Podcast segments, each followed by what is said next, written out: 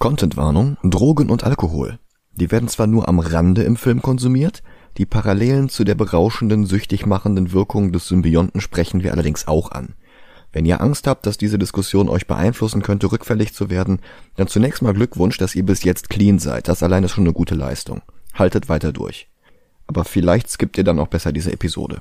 Und wenn ihr denkt, dass es nötig ist, sprecht vielleicht mit einer Organisation wie den anonymen Alkoholikern oder dem Blauen Kreuz. Allen anderen viel Spaß mit Spider-Man 3.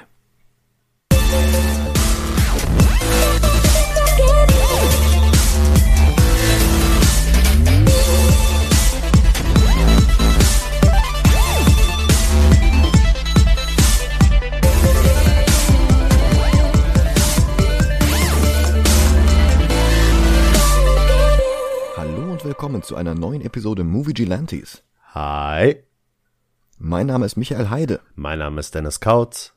und nach dem sehr anstrengenden Miller-März brauchten wir mal wieder was Klassisches. Und da dachten wir uns, wir machen mal Sam Raimis Spider-Man-Trilogie voll.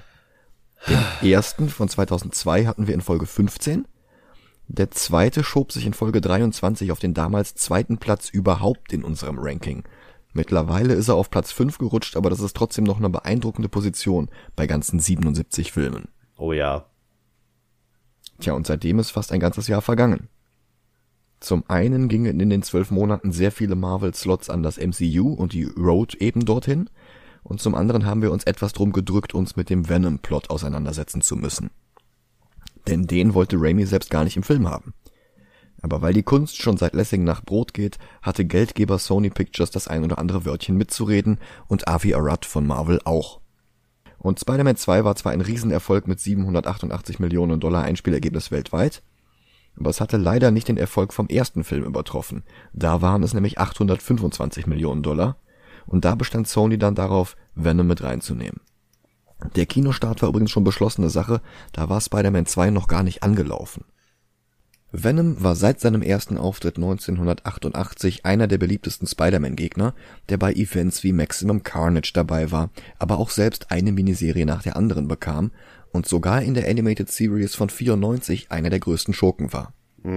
2007, als Spider-Man 3 erschien, war in den Comics vorübergehend Mac Gargan, sonst der Scorpion mit dem Symbionten verschmolzen, aber das hielt nicht lange an. Genauso wie die Vertretungsvenoms Angelo Fortunato, Flash Thompson oder Lee Price. Heute ist Venom wieder Eddie Brock und zuletzt stand er im Mittelpunkt der Crossover Absolute Carnage und King in Black. Und er bekam auch noch seinen eigenen Film, aber den werden wir in einer eigenen Episode abhandeln, wenn der zweite endlich rauskommt. Genau. Was laut aktuellem Stand Ende September sein könnte, wenn der nicht noch ein weiteres Mal verschoben wird. Mal sehen. Und so wurde das Drehbuch, das Sam mit seinem älteren Bruder Ivan und der Screenwriting-Legende Alvin Sargent geschrieben hatte, noch einmal umgeschrieben. Der zweifache Oscar-Preisträger Sargent hatte übrigens auch bei den ersten beiden Teilen mitgeschrieben, obwohl er nicht in den Credits stand. Jetzt waren bereits im ersten Entwurf schon drei Gegner aufgetaucht. Sandman, wie im fertigen Film auch, und Harry als neuer Goblin hatte sich ja schon am Ende von Spider-Man 2 abgezeichnet. Als drittes hätte eigentlich noch der Geier auftauchen sollen, wie Sandman ein Spider-Man-Gegner aus 1963, also noch aus den ganz frühen Lee- und Ditko-Tagen. Vulture hatte sein Debüt in Amazing Spider-Man 2 gegeben, Sandman seins in der 4. Wow. Den Schurken aus der 3 hatten wir bereits, das war nämlich Dr. Octopus. Und ein Jahr später waren alle drei Gründungsmitglieder der Sinister Six. Neben Electro, Craven und Mysterio. Aber Venom war zu kompliziert, um ihn einfach mit einer Search-and-Replace-Funktion statt Vulture ins Drehbuch zu pfuschen. Und dass Peter in der endgültigen Fassung des Films dann nicht nur das schwarze Kostüm bekam, sondern auch noch eine Zeit lang dadurch beeinflusst wurde, sich davon trennte, woraufhin das mit Eddie Brock verschmilzt, der vorher auch noch extra eingeführt werden musste, und dann endet das Ganze auch noch mit einem Endkampf Spider-Man gegen Venom? Das war halt echt ein bisschen viel. Sogar für den mit zwei Stunden 20 längsten Film der Trilogie. Aber bevor wir da jetzt auch noch ins Detail gehen, würde ich sagen, wir gucken uns erstmal den Film an. Genau. Film ab. Bis gleich. Bis gleich.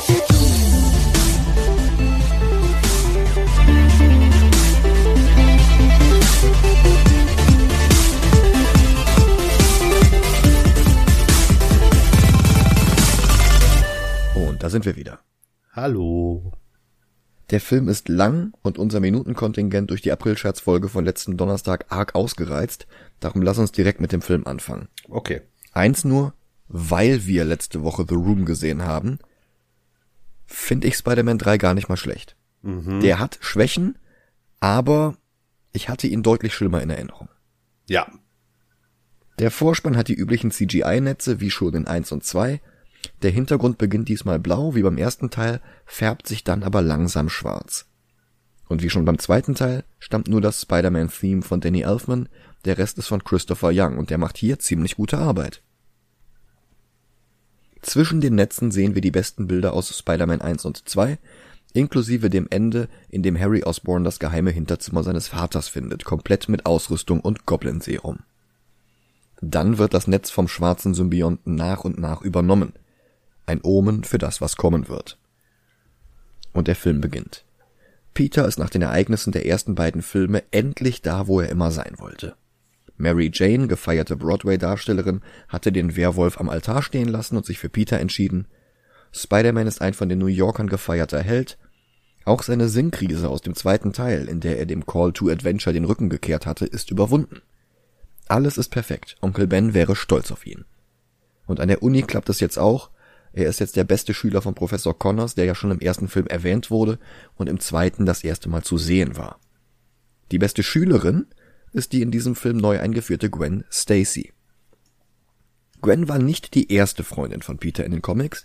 Die Rolle ging an Jamesons Sekretärin Betty Brandt, die in Raimis Filmen von Elizabeth Banks gespielt wird, auch hier. Mary Jane war dann tatsächlich die zweite, allerdings hielt das bloß ein paar Monate. Und dann kam schon Gwen. Die datete Peter von 1967 bis 1973. Dann warf Green Goblin sie von der Brooklyn Bridge. Peter konnte sie noch mit seinem Netz auffangen, aber das brach ihr dann leider auch das Genick. Trotzdem konnte sich Marvel nie ganz von ihr lösen und sie tauchte in den folgenden Jahrzehnten immer wieder als Flashback, Halluzination oder Klon auf. Ihre Cousine Jill Stacy war ihr außerdem wie aus dem Gesicht geschnitten, wenn auch mit schwarzen Haaren. 2004 erfuhren wir dann sogar von einer Affäre, die Gwen vor ihrem Tod hatte, ausgerechnet mit Norman Osborn. Ja, und dann sind da auch noch zwei Kinder bei herausgekommen. Die Tochter sieht exakt so aus wie Gwen, der Sohn exakt so wie Peter. Was daran lag, dass Autor Joe Michael Straczynski ursprünglich wollte, dass Peter der Vater der Zwillinge ist. Aber Marvels Chefetage hatte dagegen ein Veto ausgesprochen, weil sie meinten, das würde Peter zu alt wirken lassen, und darum fiel die Wahl stattdessen auf Norman. Erstaunlicherweise konnte dann allerdings niemand diese Storyline leiden, und Gwen verschwand wieder in der Versenkung mitsamt ihrer Kinder. Bloß um nochmal ein paar Jahre später durch die Gwen aus einem Paralleluniversum ersetzt zu werden, in dem sie statt Peter von der Spinne gebissen worden war, darüber haben wir natürlich schon ausführlich in Episode 2 gesprochen, als es um Into the Spider-Verse ging. Der Charakter ist mittlerweile fest im Marvel-Universum integriert und heißt neuerdings Ghost Spider. Wahrscheinlich, weil das dieselben Initialen hat wie Gwen Stacy. In diesem Film hier ist sie, weil die Raimis in ihrem ersten Drehbuch einen zusätzlichen Love Interest hinzuerfunden haben, um einen Keil zwischen Peter und Mary Jane treiben zu können, bis irgendwer sagte, hey, wieso nehmt ihr nicht gleich Gwen Stacy? Und das taten sie dann auch. Gespielt wird Gwen hier von Bryce Dallas Howard, Tochter des Regisseurs und Schauspielers Ron Howard, mittlerweile aber auch selbst Regisseurin, die unter anderem zwei Episoden von The Mandalorian gedreht hat. Ansonsten kennt man sie natürlich aus The Village, Jurassic World oder Black Mirror. Und ja, die rothaarige Bryce Dallas Howard spielt die blonde Gwen, während die blonde Kirsten Dunst die rothaarige Mary Jane spielt. Das ist einfach immer noch lustig. ja, stimmt. Aber zurück zu Peter. Der sieht Mary Jane jetzt bei einer ihrer Aufführungen und wird gleichzeitig beobachtet von Harry. Die beiden treffen sich vor dem Ausgang und Harry, der in Teil 2 ja erfahren hatte, dass Peter Spider-Man ist, nimmt ihm immer noch den Tod von Norman übel. Nicht wissend, dass der sich mit seinem Gleiter selbst getötet hatte. Peter hört er nicht zu, und sonst gibt es ja leider niemanden, der ihm die Wahrheit sagen könnte. Nein, wirklich niemand, gar keiner. Zu schade. Das hätte einigen Menschen sehr viel Ärger erspart. Tja, doof, dass da keiner war, der in Frage kam. Harry hat leider wirklich niemanden, der die Wahrheit weiß in seiner unmittelbaren Nähe, und so stellt er jetzt den Versuch seines Vaters nach und setzt sich denselben grünen Dämpfen aus. Und dann steigt er in sein Extreme Sports inspiriertes neues Kostüm komplett mit fliegendem Snowboard und geht zum Angriff über. Peter und Mary Jane liegen romantisch in einem Netz, und dann geht ein Meteorit fünf Meter neben ihnen lautlos zu Boden. Und heraus krabbelt ein bizarrer schwarzer Schleim, der sich an das Nummernschild von Peters Moped hängt. Im Comic kam Peter natürlich ganz anders an den Symbionten. Dort war das ein Teil von Secret Wars von 1984, dem ersten großen Crossover eines Comicverlages, in dem alle großen Serien zusammen eine riesige Geschichte erzählten, mit einer zwölfteiligen Extra-Miniserie, die alles zu einer Handlung verband. Ein Muster, das DC sich für die Crisis on Infinite Earths abguckte. Deren erstes Heft kam im selben Monat heraus wie das letzte Heft von Secret Wars. Und das Besondere an Secret Wars war, dass die einzelnen Helden in ihren eigenen Serien durch Teleportationsportale nach Battle World gebeamt wurden, einem künstlichen Planeten am anderen Ende des Universums. Und direkt in ihrem nächsten Heft kamen sie wieder zurück. Aber bei allen hatte sich etwas geändert und die Leserinnen und Leser mussten jetzt erstmal die zwölf Hefte Secret Wars kaufen, um herauszufinden, wie es dazu kam. So hatten die Fantastic Four von jetzt auf gleich zum ersten Mal ein anderes Line-up. Zum ersten Mal seit Fantastic Four 1, 23 Jahre früher, war Ben Grimm nicht mehr im Team, stattdessen war She-Hulk jetzt das vierte Mitglied. Bei den X-Men hatte Colossus mit Kitty Pryde Schluss gemacht und ja, Spider-Man hatte plötzlich ein schwarzes Kostüm, das nicht ganz zufällig an das der zweiten Spider-Woman Julia Carpenter erinnerte. Wie wir dann im Verlauf von Secret Wars erfuhren, war sein altes Kostüm im Kampf beschädigt worden und Thor wies ihm den Weg zu einem Raum voller Hightech-Maschinen. Eine davon war in der Lage, Kostüme zu reparieren, aber Peter wählte die falsche aus, nämlich eine, die den Symbionten daran gehindert hatte zu fliehen. 2015 erfuhren wir dann, dass Peter nicht mal der erste Marvel-Superheld war, der diesen Symbionten trug. Vor ihm hatte nämlich Deadpool das Vergnügen. Deadpool, den es 1984 natürlich noch gar nicht gegeben hatte, von dem wir in Deadpools Secret Secret Wars dann aber erfuhren, dass er sehr wohl da schon dabei war und sich die anderen aufgrund von Amnesie bloß nicht mehr dran erinnerten. Egal. Dieses Kostüm stellte sich dann ein paar Jahre später als Symbiont heraus, der komplett mit Peter verschmelzen wollte. Was der ablehnte, aus Angst, seine Persönlichkeit, seine Menschlichkeit bei dem Akt einzubüßen. Woraufhin der Anzug einen anderen Wirtskörper auswählte, nämlich Eddie Brock, der ebenfalls nicht gut auf Spider-Man zu sprechen war, und Venom war geboren. Ähm, nur damit ich das nochmal richtig in Erinnerung rufe. War das nicht in den Comics so, dass Eddie den falschen Mörder oder so stellt und alle ihn feiern und dann irgendwann durch Peter rauskommt, dass es der falsche Mann war? Äh, ja, er war ein Journalist. Genau. Und er hatte den Sin Eater interviewt. Also Ja, zumindest jemanden, der genau. sich als den Sin Eater ausgab. Mhm. Sin Eater war ein, ein Serienkiller in den Spider-Man Comics.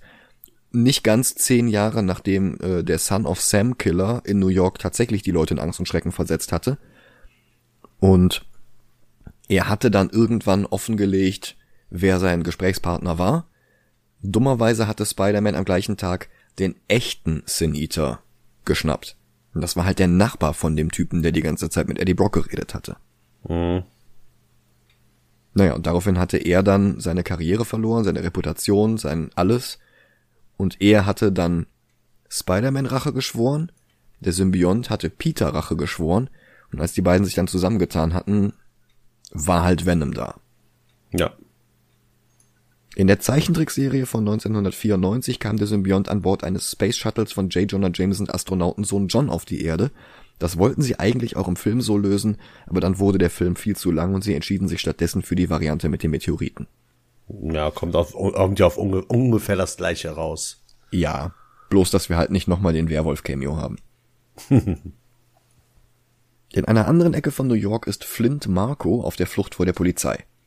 Gespielt von Thomas Hayden Church, der 2007 schon Flops wie James Gunns Superheldenkomödie The Specials hinter sich gelassen und für Sideways seine erste und einzige Oscar-Nominierung bekommen hatte. Sein Co-Star aus Sideways, Paul Giamatti, den wir in Folge 24 in Am- den wir in Folge 24 in American Splendor sehr bewundert hatten, der spielte übrigens zwei Spider-Man-Filme später die Rolle des Reno. Nach Spider-Man 3 ist es leider ein bisschen still um Church geworden, aber 2019 durfte er dann immerhin im Hellboy-Remake mitspielen, als Pulpheld Lobster Johnson. Ein Flashback und eine Mid-Credits-Szene, deren Sequel-Bait aber wohl nie aufgegriffen werden wird. Dazu war der Film dann doch nicht erfolgreich genug. Wir sehen ihn uns nächstes Jahr an. Als Sandman ist Church übrigens absolut phänomenal. Vielleicht die beste Darstellung eines Filmsuperschurken überhaupt. In seiner ersten Szene ist er gerade aus dem Gefängnis entflohen und steigt durch das Fenster in seine eigene Wohnung ein. Seine Tochter Penny schläft. Der Schlauch an ihrer Nase verrät uns auf den ersten Blick, das Kind ist auf eine Sauerstoff-Langzeittherapie angewiesen. Er klaut sich eine Hose und ein gestreiftes T-Shirt aus seiner eigenen Kommode und will gerade ein Stück Brot essen, als seine Frau ihn aus der Wohnung wirft. Penny wird von dem Streit wach, sie kommt zu ihnen dazu, eine Krücke braucht sie auch, und sie drückt Flint ein Kettchen in die Hand. Und er verspricht ihr noch einmal, dass er ihr helfen wird, dass er irgendwie das Geld für ihre Behandlung zusammenbekommt.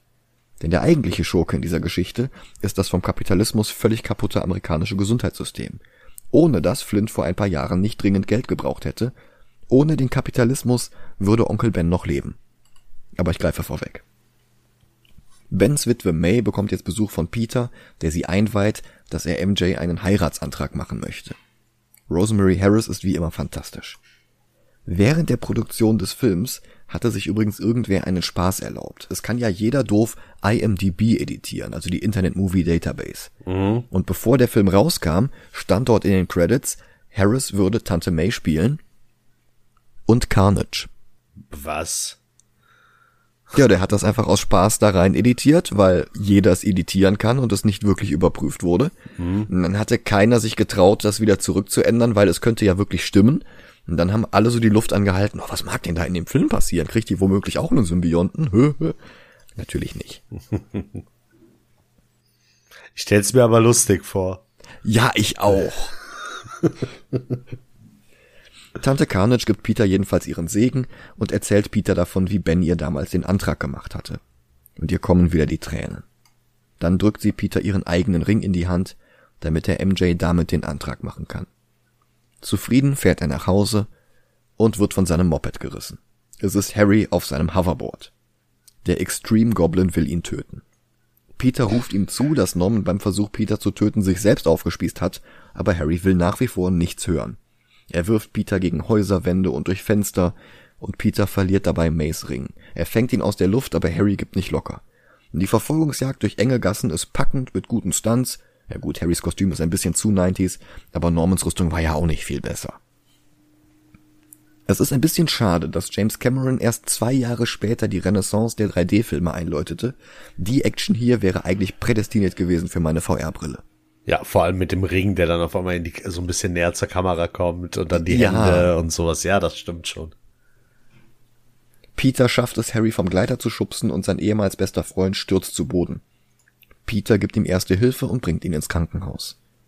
Aber ob sie ihm da helfen können, verrät der Film natürlich nicht sofort. Stattdessen lernen wir jetzt Police Captain George Stacy kennen, den Vater von Gwen. Auch er stammt aus den Comics, wo er 1968 eingeführt wurde und schon 1970 verstarb, als er ein Kind vor herunterfallenden Trümmern rettete, die Dr. Octopus im Kampf gegen Spider-Man verursacht hatte. So ein bisschen wie Stan Lee im ersten Spider-Man, bloß dass der halt nicht dabei gestorben ist. Mhm. Dass George Stacy damals gestorben ist, war ein ziemlicher Schock, weil selbst kleinere Supporting Characters für gewöhnlich untötbar waren. Seine letzten Worte waren an Spider-Man gerichtet und betrafen Gwen. Sei gut zu ihr, sie liebt dich sehr. Was ihren Tod drei Jahre später noch härter machte. Mhm. Hier erfährt Stacy jedenfalls, dass die Polizei Flint Marco dicht auf den Fersen ist. Der flieht allerdings auf ein Versuchsgelände und landet in einer Grube voller Sand. Dann schaltet sich ein experimenteller Teilchenbeschleuniger ein und zerlegt ihn in seine Moleküle. Im Comic war es einfach radioaktiver Sand. Das Update durch den Film finde ich für 2007 völlig gerechtfertigt. Die Dr. House-mäßigen CGI-Zooms in seinen Körper hinein sind albern, wie er dann aber vor Schmerz aufschreiend zu Sand zerfällt, ist sehr viel besser, als ich es in Erinnerung hatte. Mhm. Dr. Ich wäre gern Lin-Manuel Miranda gibt Peter mittlerweile die Nachricht, dass Harry durchkommen wird, dass allerdings sein Gedächtnis beeinträchtigt ist. Und da hat der Film mich dann echt das erste Mal verloren. Bis hierhin war ja noch alles wirklich gut. Aber das älteste Klischee der Welt, damit die Autoren sich vorübergehend aus der Sackgasse, das Harry Peters Geheimnis kennt, wieder rausschreiben können, so völlig uninspiriert by the numbers, nee, das geht besser. Ja. Immerhin, Francos Performance ist prima. Peter besucht Harry in seinem Krankenzimmer und er freut sich, ihn zu sehen, freut sich, Mary Jane zu sehen, die sofort herbeigeeilt kam und er verrät der Krankenschwester, dass er sein Leben für die beiden geben würde. Das ist so unglaublich plumpes Foreshadowing. Aber so doof das auch ist, so genial ist die nächste Szene. Einzelne Sandkörner, die sich scheinbar durch den Wind bewegen. Dann kommt mehr und mehr Bewegung rein und eine Gestalt formt sich ein Stück weit, bricht wieder in sich zusammen, richtet sich dann wieder auf, zerrieselt aber auch schon wieder. Dann bilden sich langsam Hände, die sich an den Kopf fassen, die nach der Kette seiner Tochter greifen, die ihm aber durch die Finger rinnt. Dann schafft er es, sie aufzuheben, und das befeuert seine Entschlossenheit genug, dass er wieder menschliche Form annimmt. Gut, die CGI ist heute 14 Jahre alt und heute sähe so höchstens die Prävisualisierung aus, bevor dann die Effektfirma das Ganze richtig in Angriff nimmt. Aber das ist egal.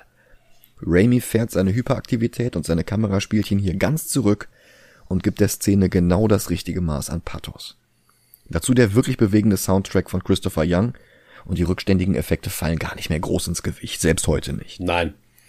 Wäre diese Szene der gesamte Film, der hätte Chancen in den Top 5 zu landen. Oh ja. Aber direkt die nächste Szene ist dann schon wieder alberner Slapstick. Peter betrachtet die Restaurantreservierung für kommenden Montag und bewundert noch einmal Tante Mays Ring, als Mary Jane an die Tür klopft. Peter will den Ring in seine Schreibtischschublade stecken und dabei reißt er den Griff ab. Und Maguires Mimik ist viel zu dick aufgetragen. Also so gut er das Nerdige teilweise rüberbekommt, so schwer fallen ihm doch auch immer wieder die leisen Töne. Also der ist kein zu spät geborener Stummfilmschauspieler wie Nicolas Cage, aber er neigt doch immer wieder zur Übertreibung und Sam Raimi, der ebenfalls kein Freund von Subtilität ist, kann da keine große Hilfe gewesen sein. Dann öffnet er die Tür und Mary Jane ist am Boden zerstört, weil ihr Broadway-Stück eine schlechte Kritik bekommen hat, insbesondere sie selbst. Peter versucht sie aufzumuntern, aber MJ wirft ihm vor, dass er ihre Probleme nicht ernst nimmt. Sie will ihm gerade ihr Herz ausschütten, dass sie darin die Worte ihres Vaters widerhallen hört, als Peters Funkgerät den Polizeifunk reinkriegt und er schwingt aus dem Fenster. Beide bekommen nicht mit, dass sich der Symbiont inzwischen in Peters Einzimmerwohnung breit macht. Warum der Polizeifunk losging? Weil ein Baukran außer Kontrolle geraten ist und ein Stahlträger droht, in Manhattans Hochhäuser zu knallen. Zum Beispiel in das, in dem Gwen gerade ein Model-Shooting hat. In den Comics war MJ Model und Schauspielerin. Für den Film haben sie das Modeling außer einem Plakat am Anfang von Spider-Man 2 anscheinend Gwen überlassen. Der Fotograf ist der Schauspieler Steve Valentine, also Schauspieler, Voice Actor, unter anderem ist er Alistair in Dragon Age und Harry Flynn in Uncharted. Außerdem ist er Zauberer. Er hat zum Beispiel auf einer Geburtstagsfeier von Bryce Dallas Howard gezaubert, als die noch in die Grundschule ging, und jetzt stehen sie zusammen vor der Kamera. cool. Der Stahlträger kracht dann auch genau in das Fenster des Büros, in dem sie sich befindet, und Trümmer stürzen vor dem Gebäude zu Boden. Fallende Trümmer? Da war doch was? Richtig, Gwens Vater fährt jetzt vor. Er verlangt, dass dem gesamten Häuserblock der Strom abgestellt wird, was den Kran mit einschließen würde, aber sie sind zu langsam. Noch einmal kracht der Kranarm in dasselbe Haus und zerstört das Stockwerk unter Gwen, bei der daraufhin der Fußboden nach unten wegknickt. Sie stürzt aus dem Fenster, sie kann sich gerade noch an der Kante festhalten, aber nicht mehr lange. Diesen Stunt hat Bryce Dallas Howard selbst gedreht, noch nicht wissend, dass sie da schon mit ihrem ersten Kind Theo schwanger war. Oh. Hm? Auftritt Eddie Brock, der für diesen Film wie Riddler in Batman Forever oder Justin Hammer in Iron Man 2 die Rolle des dunklen Spiegelbilds des Helden bekommen hat. Also mehr noch als im Comic. Darum ist er hier auch kein Bodybuilder Ende 30, der für den Bugle als Journalist arbeitet, sondern ein wie Peter fotografierender Topher Grace. Topher Grace ist drei Jahre jünger als Maguire und hatte für diesen Part extra eine halbe Staffel That's 70s Show ausfallen lassen, wo er eigentlich eine der Hauptrollen hatte. Leider kam sein hipper junger Eddie nicht so gut beim Publikum an wie erwartet und darum machte seine Karriere leider einen ziemlichen Knick nach unten, bis Spike Lee ihn dann in Black Clansman castete. Bis auf eine großartige Rolle in Robert Rodriguez Predators und eine kleinere Nebenrolle in Interstellar sah man ihn dazwischen nur in kleineren Filmen, so dass er sich seinem Hobby, dem Schneiden von alternativen Cuts von Hollywood-Blockbustern widmen konnte. Grace hat zum Beispiel einen Hobbit-Cut fabriziert, der aus allen drei Filmen bloß die Momente aus Tolkiens Buch nimmt und eine abgespeckte, aber dafür auch deutlich guckbarere Zwei-Stunden-Fassung daraus macht. Ach, warte, das muss ich mir mal kurz notieren. Die drei Star Wars Prequels hat er sogar auf einen einzigen 85 Minuten langen Supercut heruntergedampft. Und 2018 reduzierte er dann alle zehn bis dahin erschienenen Star Wars Filme auf einen fünfminütigen Kurzfilm, der mir heute noch bei jedem Gucken Gänsehaut macht und jedes Mal Lust, alle zehn Filme am Stück zu gucken. Ich sage zehn, denn es gibt nur zehn Star Wars Filme. Hier spielt er aber eben, wie gesagt, Eddie Brock. Peters Kollege beim Bugle und, so sagt er selbst zumindest, der Freund von Gwen. Die jetzt in einer Metallblende vom Hochhaus baumelt. Peter fängt sie aus der Luft und setzt sie sanft am Boden ab. Und Eddie stürzt sich sofort auf Spider-Man, will sein neuer offizieller Fotograf werden, weil Peter ein Amateur ist, der ihn nicht gut dastehen lässt. Also ja, ist er natürlich, aber Spider-Man kann Eddie mit dem Argument halt trotzdem nicht überzeugen. Im Bugle geht dann der Slapstick weiter. Betty Brand hat einen Knopf, mit dem sie Jonas kompletten Schreibtisch vibrieren lassen kann, wann immer der sich aufregt oder wenn er die falschen Tabletten nehmen will oder was auch immer. Der Gag geht etwas zu lange, bis er nicht mehr lustig ist und dann noch weiter, bis er wieder funktioniert. Brock taucht dann bei Jonah auf, um ihm ein Foto davon zu verkaufen, wie Spider-Man Gwen rettet. Auch Peter hat so ein Foto, aber das von Eddie ist besser und billiger. Und dass Eddie Jonah so tief in den Arsch kriegt, dass er oben beim Schnurrbart wieder rauskommt, zahlt sich halt auch aus. Er will eine Festanstellung, weil er Gwen einen Antrag machen will und das Geld brauchen kann. Jetzt ist Peter aber nun mal in derselben Situation und auch er fragt jetzt, ob er die Position haben kann. Und JJJ kommt auf eine Idee. Wer auch immer von den beiden Fotografen als erstes Spider-Man auf frischer Tat bei einem Verbrechen erwischt, bekommt den Job. Vor dem Gebäude sieht Peter in einem Lauftextbanner, dass Spider-Man nach der Rettung der Tochter des Police Captains den Schlüssel der Stadt überreicht bekommen soll. Und Stan Lee tritt neben ihn und sagt, You know, I guess one person can make a difference. Nuff said. Ja, da hast du recht, Stan. Vor allem, wenn diese Person mit talentierten Zeichnern wie Kirby oder Ditko zusammenarbeitet, die noch dazu die halben Stories selbst schreiben. Harry wird aus dem Krankenhaus entlassen, Peter bringt ihn nach Hause, wo Butler Bernard schon auf ihn wartet. Schade, dass dieser Bernard nicht die Wahrheit über Normans Tod wusste und sie Harry hätte mitteilen können. Echt schade. Ja. Harry und Peter schwelgen in Erinnerungen an Norman und spielen dabei ein bisschen Basketball in Harrys gigantischem Penthouse-Apartment. Übrigens nach denselben Regeln wie Tommy Wiseau's Football. Einfach hin und her schmeißen. Dann wirft Peter Harry den Ball zu, trifft aber die Vase neben ihm und Harry fängt sie aus der Luft und den Ball auch. Sein Gedächtnis mag beschädigt sein, aber er hat immer noch die Reflexe des Goblin-Serums. Aber auch woanders bahnt sich Ärger an. MJ platzt versehentlich in die Probe der Schauspielerin, die sie ersetzen soll. Denn alle Kritiken waren so vernichtend wie diese eine, die sie sich so zu Herzen genommen hatte, und was es noch schlimmer macht, ist, dass sie gleichzeitig mitbekommt, wie Spider-Man gefeiert wird. Was direkt überleitet zu der Veranstaltung, bei, den, bei der ihm jetzt der Schlüssel überreicht werden soll. MJ begleitet ihn und auch Eddie und Gwen sind dort, die, wie wir jetzt erfahren, tatsächlich gar nicht so fest zusammen sind, wie Eddie es hatte klingen lassen. Tatsächlich hatten sie bloß einen Kaffee miteinander getrunken. Und noch jemand ist da? Harry, der sich jetzt an MJ heranschmeißt. Er sagt, er hat ihr sogar ein eigenes Theaterstück geschrieben. Ja, und dann gibt es noch einen, Sandman. Zwei Polizisten sehen ihn, wollen ihn festnehmen, aber er springt auf einen Lieferwagen voller Sand und löst sich darin auf. Einer der Polizisten versteht das natürlich nicht und will ihn mit einer Schaufel ausgraben, woraufhin Sandman den Sand aus dem Truck in sich aufnimmt und zu einem zehn Meter großen Riesen anwächst, der daraufhin als Wolke durch die Stadt fliegt. Dann kommt Spider-Mans großer Auftritt, anmoderiert von Gwen, und zu einer Marching Band Version des Themes seiner Zeichentrickserie aus den 60ern schwingt er sich bis auf die Bühne. Und alle Zuschauer verlangen jetzt, dass er und Gwen sich küssen. Das heißt, alle bis auf einer. Ein kleiner Junge in einem Spider-Man Halloween-Kostüm winkt ab und ruft No, Spider-Man, no! Aber auf den hört keiner. Peter und Gwen küssen sich und dann auch noch kopfüber, so wie er damals MJ im Regen geküsst hatte. Die finden das natürlich auch nicht so prickelnd, wie uns ein Dolly-Zoom nachdrücklich vermittelt. Für alle, die nicht wissen, was ein Dolly-Zoom ist, den Effekt bekommst du, wenn du eine Kamera physisch auf ein Objekt oder eine Person zubewegst, aber gleichzeitig herauszoomst oder halt jeweils umgekehrt. Dadurch scheint der Vordergrund des Bildes stillzustehen, während sich der Hintergrund bizarr verformt. Das erste Mal wurde das in Hitchcocks Vertigo eingesetzt, es gibt aber auch hervorragende Beispiele in Der Weiße Hai oder Shaun of the Dead. Aber Mary Janes verletzte Gefühle treten sofort wieder in den Hintergrund, denn der Sandman Sandstorm ist jetzt angekommen.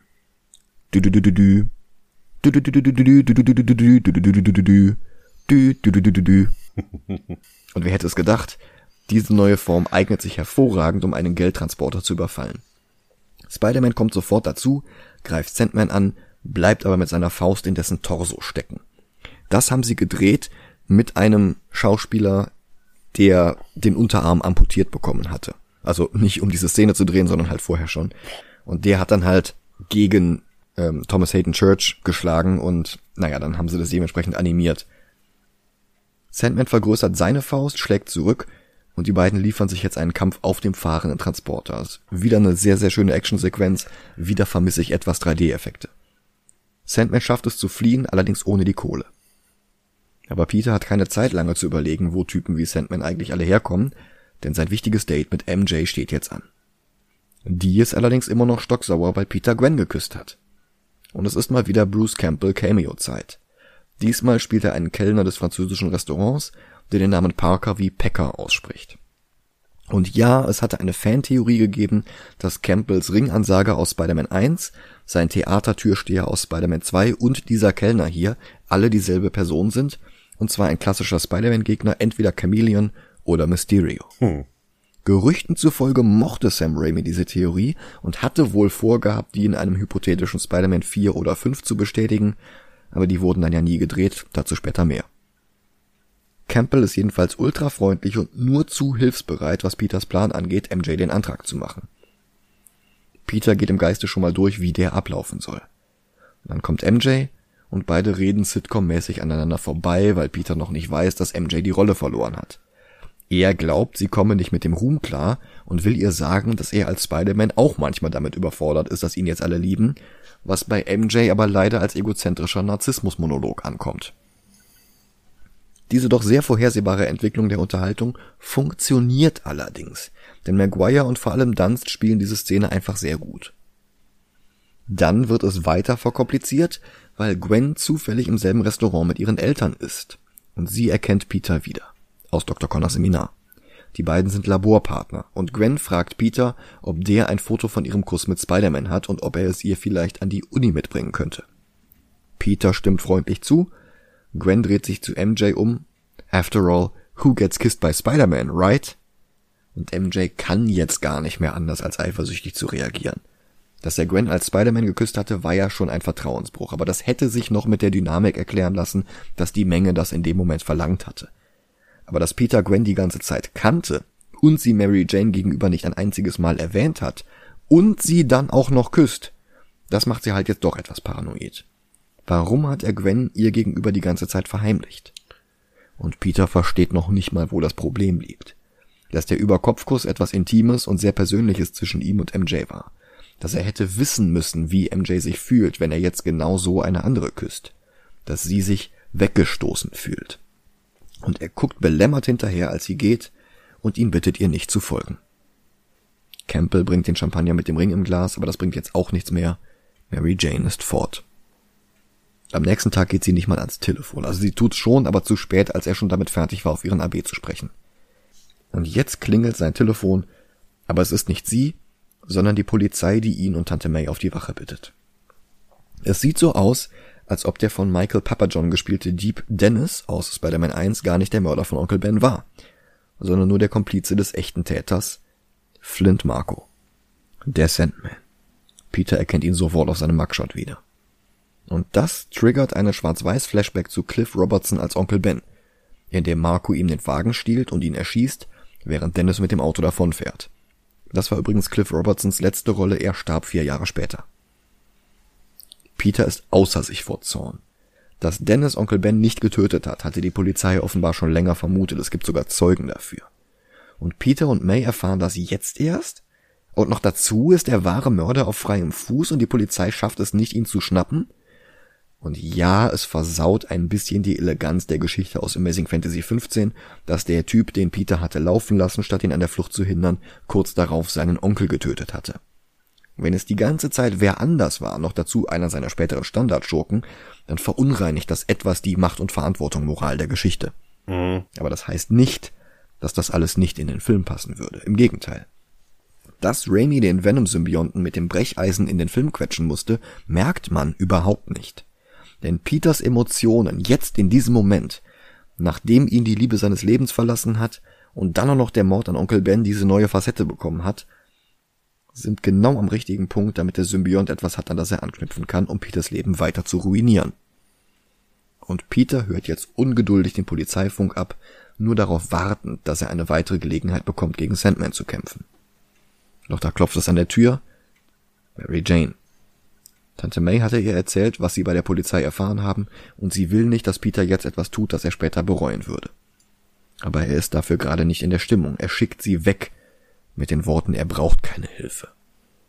Und er wartet weiter auf den Funkspruch, der ihm das Rematch gegen Sandman ermöglicht. Dann legt er sich schlafen, während das Funkgerät immer noch läuft. Und er träumt von Onkel Bens Tod. Und dieser Moment, an dem er am tiefsten Punkt seiner Superheldenkarriere ist, so unfassbar kurz, nachdem noch alles wie am Schnürchen lief. Das ist der Moment, in dem er glaubt, dass Onkel Ben halt eben doch nicht stolz auf ihn sein kann. Im Gegenteil. Und das ist es, was ihn bricht. Und das ist es, was dem Symbionten Tür und Tor öffnet. Ich kann mir gar nicht vorstellen, wie dieser Film ausgesehen hätte, wenn statt Venom wirklich der Geier drin gewesen wäre. Ja, der Film ist etwas übervoll mit unterschiedlichen Plots, aber die einzelnen Elemente passen so perfekt ineinander wie bei einem Puzzle. Das ist schon beachtlich. Ja. Der Symbiont wickelt sich um Peters rot-blaues Kostüm und um sein Gesicht. Und dann findet sich Peter plötzlich kopfüber vom Dach eines Hochhauses schwingend wieder. Sein jetzt schwarzes Kostüm spiegelt sich in den Fensterscheiben. Perfekter Trailer-Moment, aber im Gegensatz zu Mist wie I Thought She Was With You passt er halt auch gut in den eigentlichen Film. Und Peter fühlt sich plötzlich gut. Er genießt den Nervenkitzel, als er durch den Verkehr schwingt. Und als er dann auf einem Häuserdach die Maske auszieht, lächelt er wieder zum ersten Mal, seit sein Leben so spontan aus dem Ruder lief. Aber das ist kein zutiefst zufriedenes Lächeln eines Mannes, der sein Leben wieder im Griff hat. Das hier ist das Lächeln eines Kokainkonsumenten, vielleicht auch eines Alkoholikers, der gerade blau ist. In einer Szene, die mich an Gizmo im ersten Gremlins und an den Wurm aus Faculty erinnert, untersucht jetzt Dr. Connors den schwarzen Glibber, den er als Symbionten identifiziert, der mit einem Wirtskörper verschmelzen will, um zu überleben. Weswegen Peter besser nicht in direkten Kontakt mit dem Zeug kommen sollte. Und ja, dass Connors auf den ersten Blick derart präzise erraten kann, was es mit dem Schleim auf sich hat, ist unglaubwürdig. Aber der Film ist halt auch schon zur Hälfte um und irgendwie muss dieser Venom-Plot ja noch bis zu seinem Ende geführt werden. Da kann Connors jetzt nicht noch eine halbe Stunde lang Experimente machen, bevor er zu diesem Schluss kommt. Im Comic war das übrigens Reed Richards, der diese Rolle hatte. Aber der war natürlich nicht Teil von Sony. Peter kommt nach Hause und sein Funkgerät verrät ihm, dass Sandman gerade eine Bank ausgeraubt hat. Er greift zu seinem Schrank mit dem rot-blauen Kostüm, aber im direkten Zweikampf hat er schon einmal den kürzeren gegen Marco gezogen. Er braucht etwas Stärkeres. Und er entscheidet sich, dem Sirenengesang zu folgen, Connors Warnungen zu ignorieren und stattdessen das schwarze vom Symbionten befallene Kostüm anzuziehen. Er schwingt sich aus dem Fenster und gleitet durch die Nacht. Zur Bank, wo eine Spur aus Sand durch ein Gitter in die U-Bahn-Tunnel unter der Straße rieselt. Brock kommt dazu und will ein Foto von Spidey in seinem neuen Kostüm, aber Spider-Man greift bloß dessen Kamera mit seinem Netz und wirft sie gegen die nächste Wand, wo der Fotoapparat in tausend Stücke zerspringt. Dann springt er in die Tiefe, um Sandman zu folgen. Brock sieht sich daraufhin um, zieht eine zweite, kleinere Kamera aus der Jackentasche und macht ein paar Fotos ohne Spider-Man. Der macht Sandman im Untergrund ausfindig und geht sofort zum Angriff über. Brutal scheuert er Marco das Gesicht an einer vorbeifahrenden U-Bahn auf. Er beobachtet, dass Sandman kein Wasser ab kann, weil ihn das zu Schlamm verklumpen lässt, woraufhin Spider-Man einen Wassertank öffnet und Marco davon spült. Dieser versuchte Mord hebt seine Laune aber auch nicht. Stattdessen verlässt er jetzt immer noch wütend die U-Bahn-Tunnel. Er spiegelt sich in einer Scherbe und zubbelt sich die Haare zurecht, bis sie einen Seitenscheitel wie bei Hitler bilden. Wie gesagt, subtil ist Raimi nicht unbedingt. Das ist er nie gewesen. Immer noch außer sich vor Zorn kommt Peter nach Hause. Als sein Verbieter mal wieder nach der Miete fragt, explodiert er geradezu und brüllt den armen Mann an, dass er die Miete zahlt, wenn der endlich die klemmende Wohnungstür reparieren lässt. Mr. Ditkovic ist irritiert, so kennt er Peter gar nicht. Auch seine Tochter Ursula wundert sich. Die beiden kommen zum Schluss, dass Peter gerade Ärger haben muss. Peter sieht sich jetzt in seinem eigenen Spiegel und er erkennt sich nicht wieder. Die Frisur, der Wutausbruch gerade, sein Blick fällt auf den Kragen des schwarzen Kostüms, der unter seinem Hemd hervorlugt, und er sperrt das schwarze Outfit zurück in die Kiste. Ich habe gelesen, dass in dieser Szene irgendwo im Hintergrund ein Buch rumliegt, und zwar Dr. Jekyll und Mr. Hyde von Robert Louis Stevenson, was natürlich eine Anspielung ist. Ich habe das Buch allerdings selber nicht gesehen, als ich den Film jetzt nochmal geguckt habe. Mhm. Dann geht er zu Tante May und erzählt ihr, dass Spider-Man Flint Marco getötet hat. Er klingt stolz, aber als Tante May nach Details fragt, kommt seine Überzeugung ins Wanken. Hat Marco es denn nicht verdient? Und May antwortet in ihrer Weisheit, dass es uns Menschen nicht zusteht zu entscheiden, wer zu leben und wer zu sterben hat. und dass Onkel Ben sicherlich nicht gewollt hätte, dass May und Peter Rache im Herzen tragen. Denn Rache vergiftet die Seele und verändert uns. Mary Jane muss jetzt wieder kellnern in einer Jazzkneipe, in der sie dabei singen darf. Sie überlegt, Peter anzurufen, entscheidet sich dann aber stattdessen für Harry. Die beiden verabreden sich zum Kochen. Jetzt, wo er das Kostüm wieder ausgezogen und mit Tante May gesprochen hat, ist Peter auch wieder ruhiger. Er entschuldigt sich bei Mr. Ditkovich. Harry und MJ kochen auf einem unverschämt großen Gasherd. Dazu hören sie Chubby Checker und tanzen. Und Harry zeigt MJ das Theaterstück, das er für sie in der zwölften Klasse geschrieben hat. Und sie küssen sich. Woraufhin Mary Jane über sich selbst überrascht ist und geht. Harry greift reflexartig wieder zum Schnaps, wie schon in Spider-Man 2.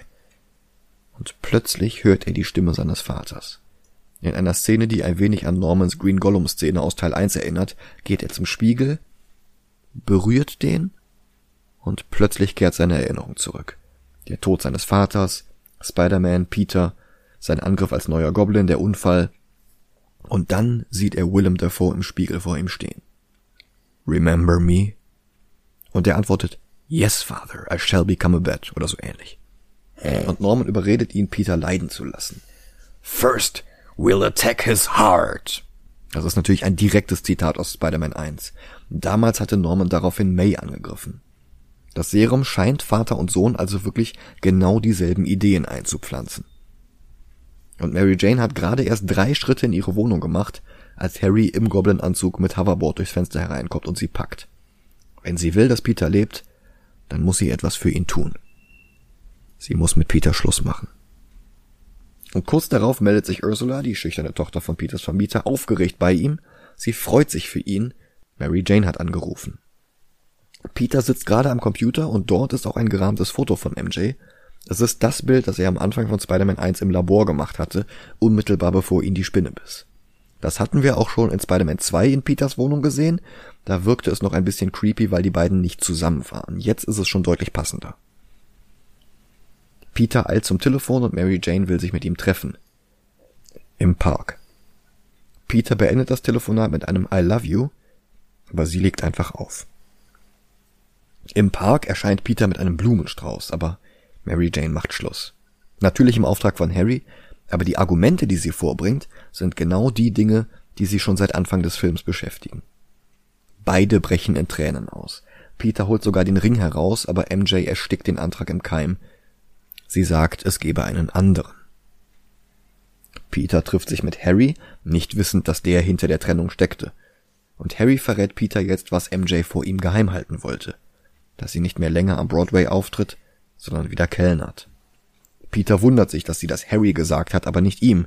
Und jetzt eröffnet ihm Harry, dass er ihr neuer Freund ist. Dass er nie aufgehört hatte, sie zu lieben und dass sie jetzt zu ihm zurückgekehrt ist. Er stellt's natürlich als ihre Schuld dar. Und Peter geht. Er dreht sich nochmal um und Harry zwinkert ihm durchs Fenster zu. Ein Truck fährt durchs Bild und danach ist Harry plötzlich nicht mehr da.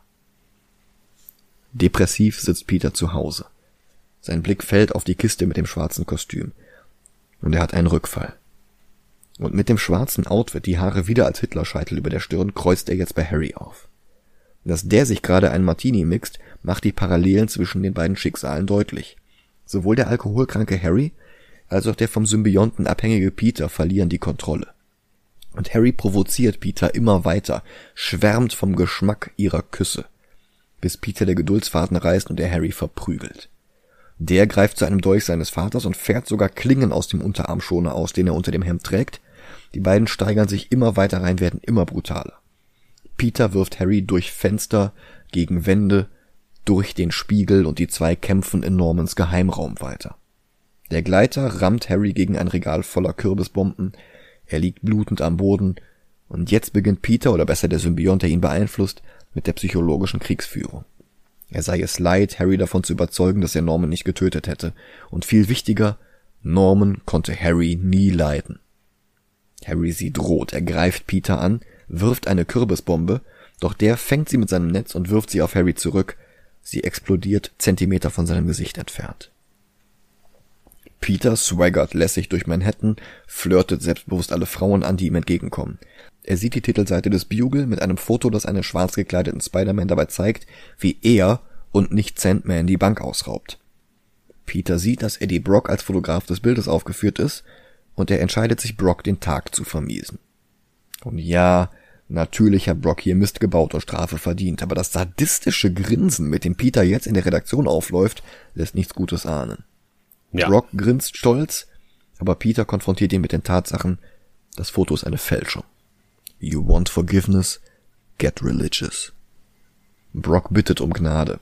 Aber Peter zeigt Robbie Robertson das Original des Motivs und es ist ein altes Bild von Peter selbst, das Brock in Photoshop nur schwarz eingefärbt und in die Bilder vom Tatort hineinkopiert hat. Jameson feuert ihn fristlos. Er muss zum ersten Mal seit 20 Jahren einen Widerruf drucken. Und da kommt wieder Jamesons Ehre durch. Er tut das auch. Und das ist halt eine sehr freie, aber im Kontext dieser Verfilmung adäquate Adaption von Eddie Brocks Fall aus den Comics. Also wie gesagt, diese Sin Eater Geschichte. Mhm. Da Spider-Man 3 Brock insgesamt stark abgeändert hatte, um ihn deutlicher als Anti-Peter zu präsentieren, finde ich diese Änderungen vollkommen in Ordnung. Und dann kommt die Szene, die am schlechtesten gealtert ist. Ja, der unsubtile Raimi will hier eigentlich nur zeigen, dass der Symbiont Peter immer weiter unter Kontrolle hat, dass sich die ganze Persönlichkeit ändert und der brave Peter aus Spider-Man 1 und 2 nicht mehr wiederzuerkennen ist. Aber wie er das macht? Er boogiet zu einem Disco-Remix vom Titellied der Zeichentrickserie durch die Straßen, lässt sich von Ursula mit Keksten füttern jetzt ist sein Selbstbewusstsein so off the charts, dass die von ihm angeflirteten Frauen nicht mehr lächeln oder sich durch die Haare gehen wie vorher, sondern spöttisch die Augen verdrehen. Und er merkt es nicht mal, sondern tanzt peinlich wie Travolta. Dass Fans sich heute noch mit Memes darüber lustig machen, ist gerechtfertigt, allerdings ist das noch nicht der absolute Tiefpunkt des Films. Er baggert Betty Brand an, leiert Jameson eine Festanstellung mit verdoppeltem Gehalt aus dem Kreuz und schlägt alle Warnungen von Connors in den Wind, der Symbiont würde die negativen Eigenschaften seines Wirtes der Symbiont würde die negativen Eigenschaften seines Wirtes verstärken, insbesondere die Aggressivität. Und tatsächlich geht er auch mit den Verbrechern, die er schnappt, um einiges rabiater um, wirft sie in Windschutzscheiben oder verprügelt sie mit Motorrädern. Doch der Schurke, den er glaubte getötet zu haben, ist nicht so tot wie gedacht. Sandman setzt sich am Ende des Abflussrohrs langsam wieder zu einem Menschen zusammen. Die Kette mit dem Foto seiner Tochter hat er immer noch, und die gibt ihm auch immer noch Kraft. Eddie hat keine Kraft mehr, der ist am Boden zerstört, und dass er jetzt sieht, wie Peter mit Gwen ausgeht, gibt ihm den Rest.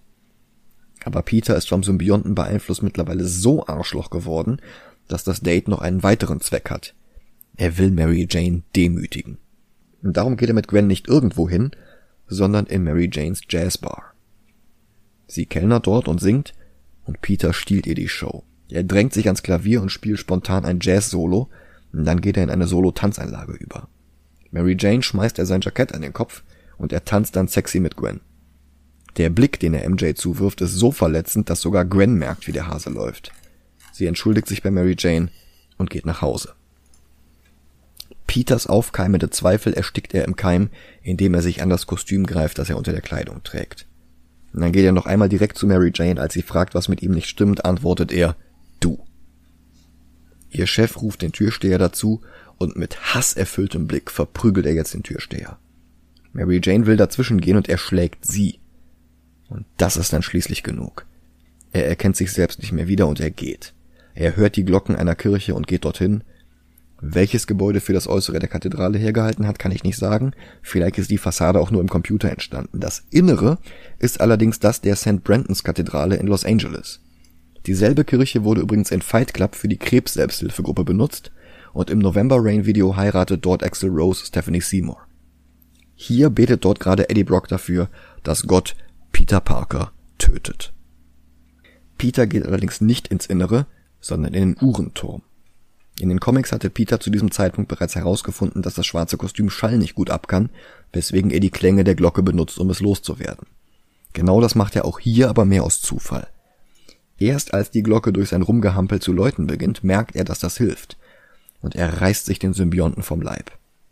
Eddie hört die Glocke läuten und betritt den Uhrenturm gerade rechtzeitig, um zu sehen, dass Spider-Man Peter Parker ist. Und dann wird er auch schon vom heruntergefallenen Symbionten umschlossen und verwandelt. Ganz schön spät dafür, dass der Film nur noch eine halbe Stunde plus Nachspann auf der Uhr hat. Peter sitzt zu Hause und schmollt, als Tante Carnage zu Besuch kommt. Er berichtet ihr davon, dass die Beziehung zu MJ in die Brüche gegangen ist und gibt ihr den Ring wieder. Und jetzt weiß er nicht, wie er die Beziehung wieder kitten kann. Seine Tante schlägt vor, dass er als erstes sich selbst vergibt. Sie kennt ihn, er ist ein guter Mensch. Und er wird schon einen Weg finden. Und sie legt den Ring demonstrativ auf ein Sideboard und geht wieder. Sandman will es jetzt beenden und wartet, bis Spider-Man in seine Richtung schwingt, um ihm mit einer gigantischen Hammerfaust eine zu verbraten. Aber er hat sich geirrt, das ist nicht Spider-Man, sondern Venom. Der war auf der Suche nach Flint, weil er sich mit ihm zusammentun will, um Spider-Man zu töten. Sandman hört sich den Pitch an und willigt ein. Der erste Schritt, Mary Jane wird entführt. Sie steigt in ein Taxi und der Fahrer entpuppt sich als Eddie Brock. Laut Drehbuch war Gwen eigentlich die Geisel Mary Jane überredete dann Harry, Peter zu helfen. Erst während der Dreharbeiten wurde das kurzfristig geändert, vermutlich um eine Art Symmetrie zu Spider-Man 1 zu schaffen. Kirsten Dunst hat sich sehr darüber geärgert, dass ihr sämtliche Handlungsgewalt genommen wurde und sie jetzt zum dritten Mal in drei Filmen zu einem Requisit wurde. Raimi bat sie später um Entschuldigung. Venom hängt das Taxi mit ihr in einem riesigen Spinnennetz über den Dächern von New York auf, sogar das Fernsehen berichtet darüber. Dadurch wird dann auch Peter darauf aufmerksam. Die Polizei kann nicht zu Mary Jane vordringen, weil Sandman ihnen den Weg versperrt. Und so greift Peter in den Koffer mit seinem alten, seinem rot-blauen Kostüm, während noch einmal Elfmans Theme aus dem ersten Film erklingt. Und es ist nicht MJ, sondern Peter, der Harry jetzt um Hilfe bittet. Harry hat nach der Kürbisbombe ein Gesicht wie Two-Face und er sieht gar nicht ein, Peter unter die Arme zu greifen. Der weist ihn darauf hin, dass es MJ ist, die seine Hilfe braucht, und geht. Und dann erst kommt der eigentliche Tiefpunkt dieses Films. In der Fassung, in der MJ ihn überredet hätte, hätte sie wirklich was zu tun gehabt, aber sie fehlt jetzt hier. Und sie nehmen stattdessen den Scheiß Butler. Jetzt, nach Jahren des Nichtstun, verrät er erst Harry, dass er damals Normans Wunde gereinigt hatte, und er hatte erkannt, dass die nur von dessen eigenem Gleiter stammen konnte, weil nur der solche Wunden macht, die der Butler ständig gesehen hat. Norman hat sich selbst getötet. Spider-Man ist also unschuldig. Und damit nicht genug gesteht der Butler jetzt auch noch Harry seine Liebe, so wie er zuvor Norman geliebt hatte. Ja, und es ist halt alles totaler Mist. Warum jetzt? Warum nicht schon nach dem ersten Teil, bevor Harry Dr. Octopus damit beauftragte, Spider-Man zu töten? Warum nicht zu Beginn dieses Films, bevor Harry sich den wahnsinnig machenden Vape Liquid des Goblins aussetzte? Also die Fassung, in der Mary Jane ihn überredet, statt fucking Alfred, gefällt mir um einiges besser. Mhm. Wobei ich fairerweise sagen muss, auch das hier ist noch weit entfernt von Totalausfällen wie Batmans Brandzeichen, Comedians verherrlichter Heldendarstellung oder Son Goku an der Highschool von Smallville. Ja. Und dann beginnt auch schon der Showdown. Spider-Man schwingt sich zum Ort des Geschehens, landet unter tosendem Beifall seiner Fans vor einer USA-Flagge schwingt sich dann hoch zum Taxi. Er will Mary Jane gerade befreien, als Venom ihn von hinten angreift.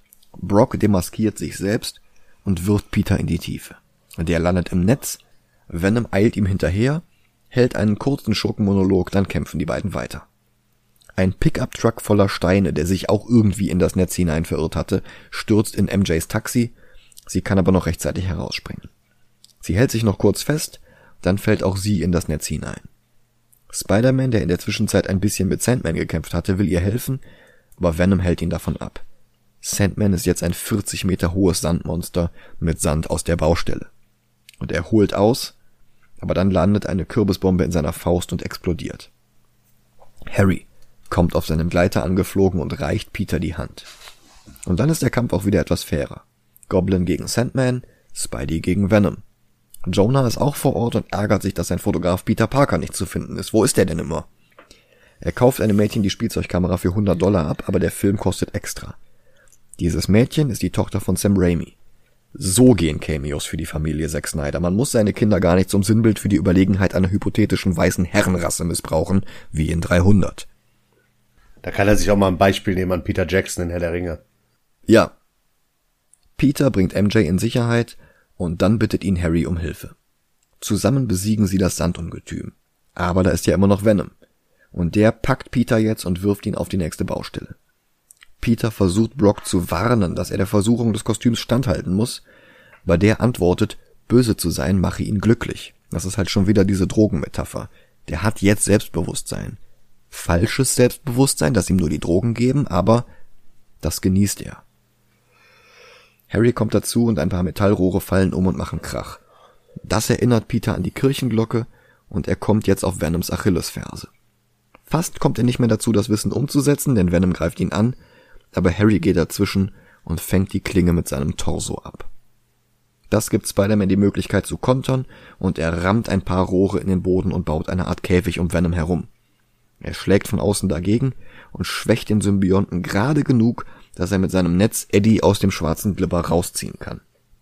Er wirft Harrys letzte Kürbisbombe in den Käfig, aber Eddie will nicht mehr ohne den Symbionten sein und springt ebenfalls hinein. Sie verschmelzen ein letztes Mal, dann gehen beide in Flammen auf. Wobei Sony damals schon geplant hatte, Venom einen eigenen Spin-off-Film zu geben. Da hätten sie dann irgendwie erklärt, dass Brock und der Symbiont die Explosion überlebt haben. Natürlich. Der Zusammenbruch der, ja, der Zusammenbruch der Verhandlungen mit Raimi über einen Teil 4 verzögerte dann aber auch den Venom-Film.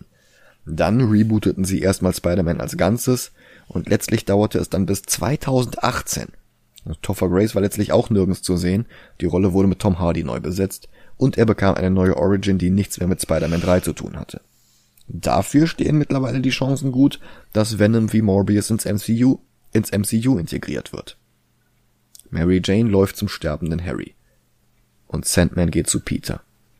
Er erzählt jetzt, dass seine Tochter todkrank war und dass ihn die Furcht dazu gebracht hatte, Onkel Ben das Auto zu klauen. Dann kam Dennis mit der Kohle angelaufen und rempelte Flint an. Dadurch ging die Pistole los. Er hatte gar nicht abdrücken wollen. Dennis hat Onkel Ben getötet. Entschuldigung. Und Peter, der in den vergangenen zwei Stunden sehr gut gelernt hat, wie Kontrollverlust uns dazu bringen kann, schlimme Dinge zu tun, vergibt ihm. Sandman soll sich ruhig um seine Tochter kümmern, und er zerfällt zu einer Wolke aus Sand, die der Wind davonträgt. Ob er es schafft, seiner Tochter zu helfen, wir werden es nie erfahren. Peter eilt dann selbst zu MJ und Harry, und die drei finden endlich Frieden miteinander. Gerade rechtzeitig, bevor Harry sein Leben aushaucht. Wie der erste Film endet auch der dritte mit einer Beerdigung, mit der von Harry. Hier ist übrigens ein Cameo von Joe Manganiello, dem Flash Thompson aus Teil 1. Ja. Ihn werden wir schon nächsten Monat wiedersehen, allerdings erstmal exklusiv auf Patreon. Wie gesagt, wir müssen dafür einen Monat Sky-Ticket buchen und die Kosten hätten wir gerne wieder drin, bevor wir die Snyder Cut Episode für alle HörerInnen freigeben.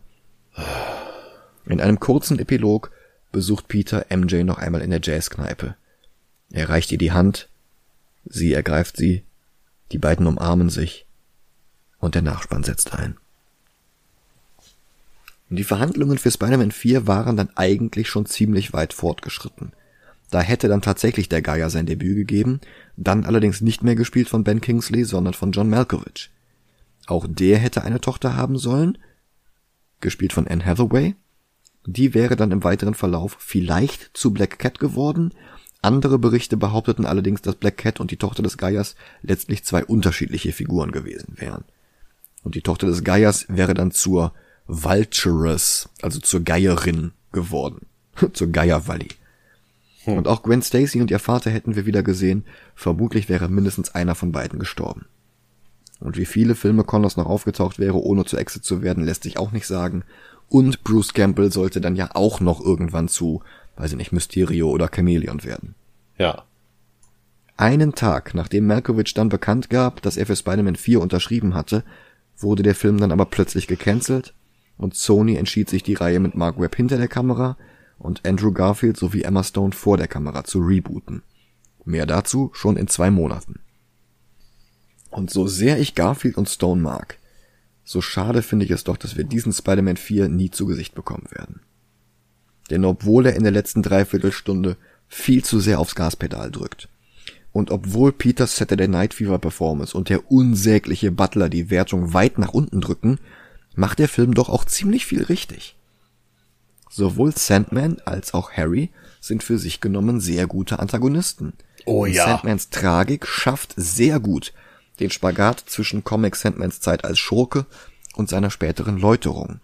Denn eine Zeit lang war Sandman auf den rechten Pfad zurückgekehrt und trat zusammen mit Battlestar aus Falcon and the Winter Soldier der Söldnertruppe von Silver Sable bei. Silver Sable kennst du ja aus Spider-Man für PS4. Mhm. Aber damit nicht genug. Sandman wurde sogar Reservemitglied bei den Avengers. Später wollten ihn andere Autoren dann aber wieder als Schurken sehen und er wurde wieder böse. Und er war der große Held in der äh, Robert Kirkman Marvel Zombies Reihe. Das ergibt Sinn, ja. Weil ähm, er kann halt nicht gebissen werden. Ja, clever. Und die vermischen irgendwie äh, irgendwelche Nanobots oder so, die Tony Stark entwickelt mit dem Sand von ihm und mhm. haben ihn quasi als Geheimwaffe gegen die Zombies. Das ist echt gut, ja. Mhm. Andere Stärken des Films sind Connors, Tante Carnage und Jameson, der leider diesmal nicht so viel zu tun hatte. Außerdem, das schwarze Kostüm als Metapher für Suchtverhalten funktioniert erschreckend gut. Oh ja. Peter fühlt sich mit dem Symbionten cooler, selbstbewusster und es kümmert ihn gar nicht, dass sein Umfeld drunter leidet. Und Brock stirbt sogar lieber in einer Explosion, als auf Entzug zu gehen. Hätte ich den ganzen Venom-Teil der Geschichte lieber auf einen Teil 4 ausgelagert gehabt? Klar. Aber das heißt ja nicht, dass das hier schlecht war.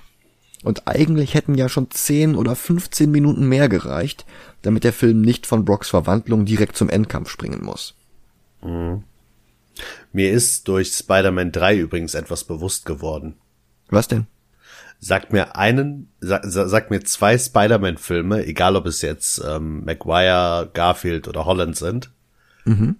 Die den, die den Schurken teilen. Äh, klar. Amazing Spider-Man 2 und Spider-Man 3 haben beide Harry Osborn als Goblin. Ja, okay, okay, ja. Aber äh, jetzt mal die, ich will jetzt nicht sagen, dass es ein kleiner Schurke ist, aber die großen, die jeder kennt. Mhm. So, es kommt keiner doppelt vor. Ja.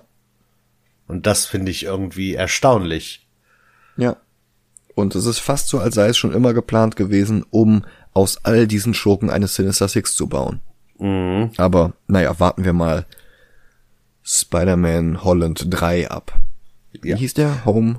Of, of, uh, uh, no Way Home. No Way Home, genau. Ähm, ich möchte mal sagen zu Spider-Man 3, ich finde äh, ein paar Sachen, die jetzt, ich weiß nicht, wann ich den das erste Mal geguckt habe, ich weiß nicht, wann ich ihn das letzte Mal geguckt habe. Aber was ich weiß, als ich ihn das erste Mal geguckt habe, fand ich ihn okay.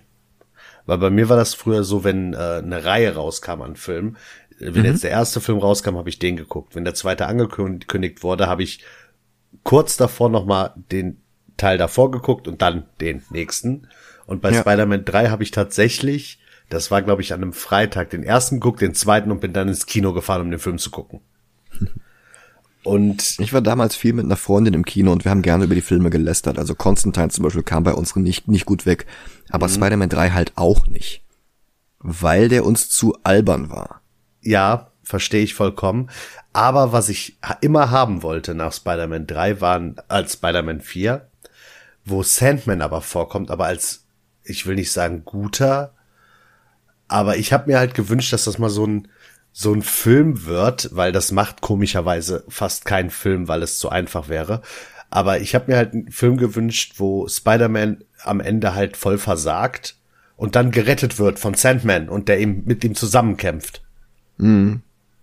Aber leider ist daraus nie, nichts geworden. Ähm, ja. Aber ich wollte die ganze Zeit über Spider-Man 3 gerade kurz reden.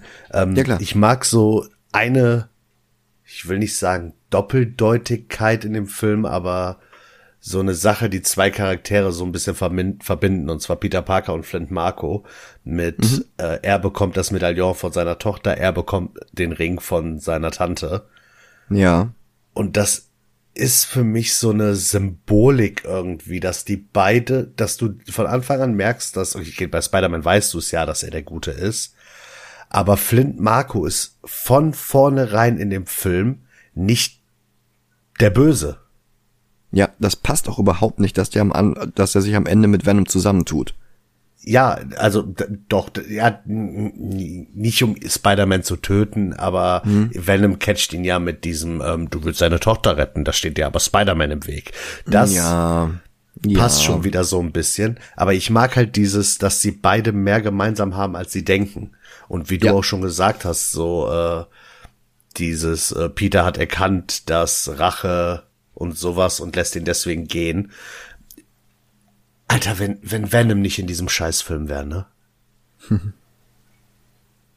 Mit Vulture wäre der Film wahrscheinlich besser gewesen. Ja, wahrscheinlich. Wobei der halt auch immer noch vollgestopft gewesen wäre. Also Gwen Stacy hätten wir halt auch trotzdem gehabt.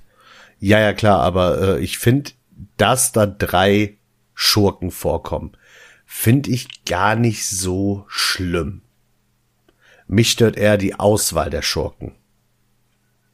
Das mit dieses, dieses Team-Up, also erst gegeneinander und dann Team-Up, hier Harry und Peter, finde ich gut, weil das, das, auf was anderes hätte es nicht hinauslaufen können.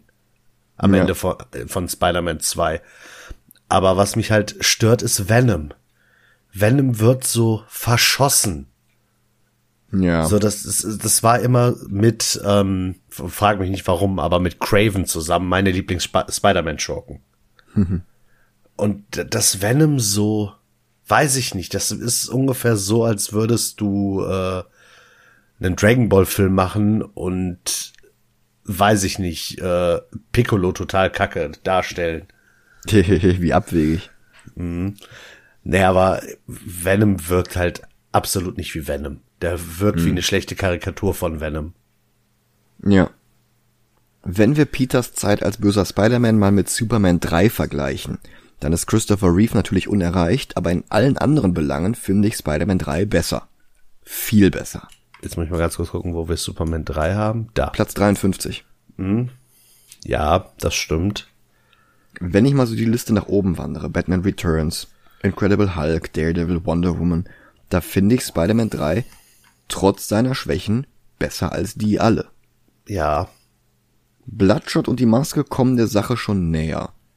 The Losers und Hellboy finde ich eigentlich schon wieder eine kleine Ecke besser. Und Rocketeer, Ghost World, Tim und Struppi, Akira, da reicht Spider-Man überhaupt nicht ran. Also bei Luthers stimme ich dir zu, Hellboy finde ich schlechter. Okay, ich hätte jetzt gesagt so 40, 41, aber mit einem neuen Platz 39 kann ich auch leben. Ja, finde ich gut.